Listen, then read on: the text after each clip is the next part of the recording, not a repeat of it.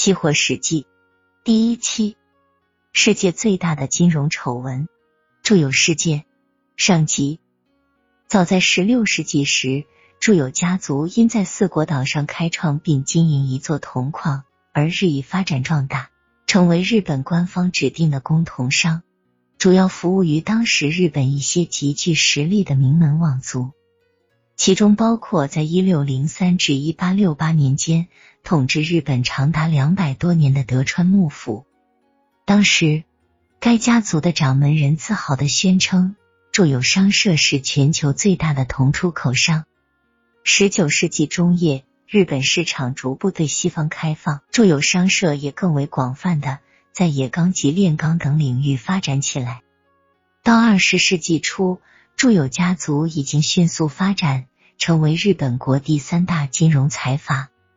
本世纪三十年代及第二次世界大战期间，一些颇具政治影响力的垄断集团成为日本军国主义的主要追随者，住友财团也不例外。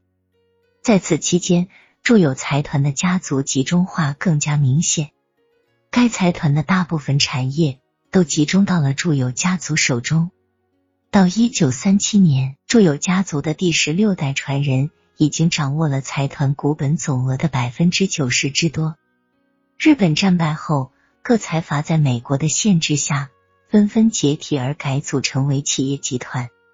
住友家族在日本政治经济上的影响力也大大削弱。但是，随着战后日本经济的复苏，住友财团又东山再起，日益发展壮大。从那以后。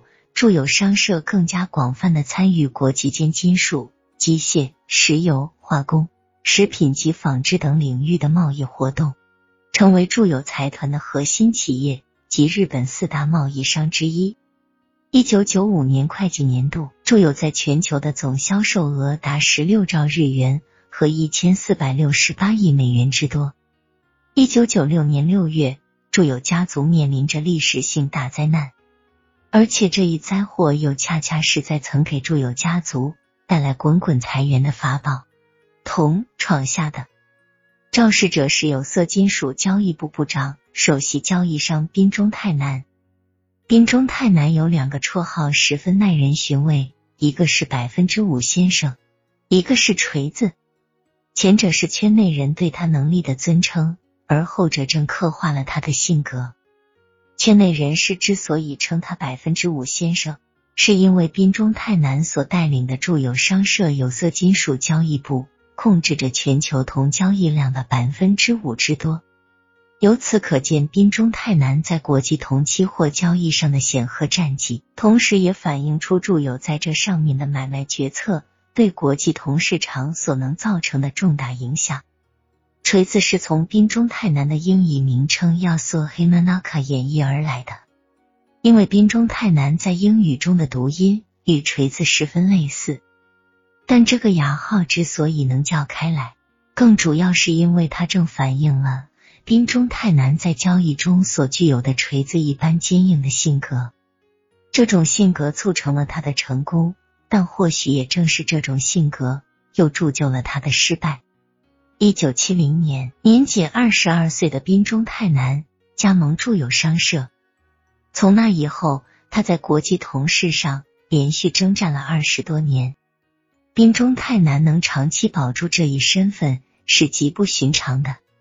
据日本商业内部人士介绍，日本的交易行通常在两至三年间便调整一次交易员。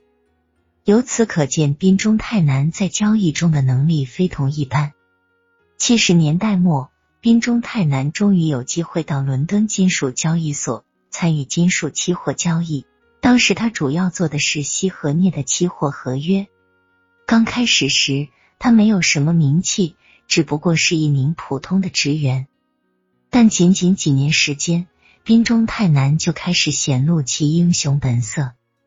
到一九八三年，他的铜交易量每年就已经达到一万吨。到八十年代末，他已经在国际七铜大户中拥有了一席之地。百分之五先生和锤子就是这时候喊出来的。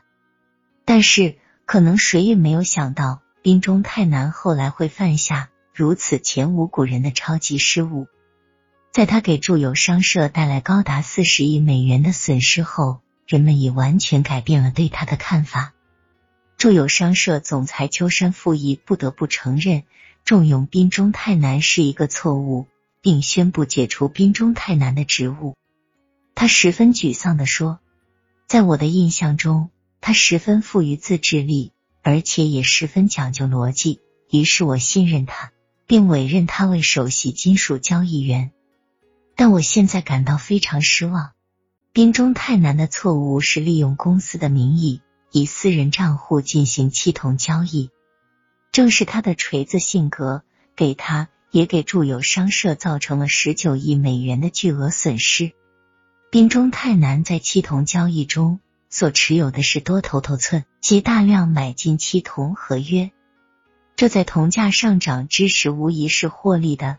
滨中泰南曾经为此暗喜，但是自一九九五年以来，国际铜价一跌再跌。一九九五年一月二十日，有国际铜价还高达每吨三千零七十五美元，到一九九六年初却跌至每吨两千六百美元以下。铜价的连续下挫，使得滨中泰南的多头头寸盈利不仅损失殆尽，而且造成了相当严重的亏损。其实，据伦敦金属交易所总裁大卫金介绍，早在一九九一年末，他们就已注意到了滨中泰南的行为，并数次对他提出过警告。一九九一年十一月，金收到了 DLT 经纪公司总裁施瑞尔凯德的来信，信中披露了滨中泰南要求他向其非法提供虚假交易证明，并建议对滨中泰南进行调查。这位负责交易的总裁还不止一次的召见滨中泰南以及另一位交易员。一九九一年底以及一九九三年，伦敦金属交易所几次对住友在该交易所同事中所持有的头寸规模表示担忧。一九九五年时十一月份，有人已经意识到期铜各月合约之间价差的不合理状态，要求董事会展开详细调查。在对每个客户各个合约上所持有的头寸及交易所仓库中仓单的所有权有了清晰的了解之后，伦敦金属交易所专门成立了一个由相互之间毫无联系、没有根本利害冲突的专业人士组成的特别委员会，就如何处理进行了探讨。